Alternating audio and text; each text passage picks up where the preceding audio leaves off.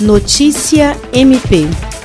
A Procuradora-Geral de Justiça do Ministério Público do Estado do Acre, Cátia Rejane de Araújo Rodrigues, participou nesta quinta-feira, 18 de junho, de mais uma reunião ordinária do Conselho Nacional de Procuradores Gerais do Ministério Público dos Estados e da União. A reunião foi conduzida pelo presidente do CNPG, Fabiano Dalazen, e, além dos membros do colegiado, contou com a presença do Corregedor Nacional do Ministério Público, Rinaldo Reis, do Conselheiro do Conselho Nacional do Ministério Público, Oswaldo Dalbuquerque Lima Neto, e do presidente da Associação Nacional dos Membros do Ministério Público, Manuel Murrieta. Na ocasião, foi aprovada pelo colegiado uma nota técnica que dispõe sobre a proposta do CNMP para alteração do concurso de ingresso na carreira do Ministério Público. Também foi feita uma retificação da nota técnica número 11/2020, que trata da fiscalização das verbas repassadas a estados e municípios.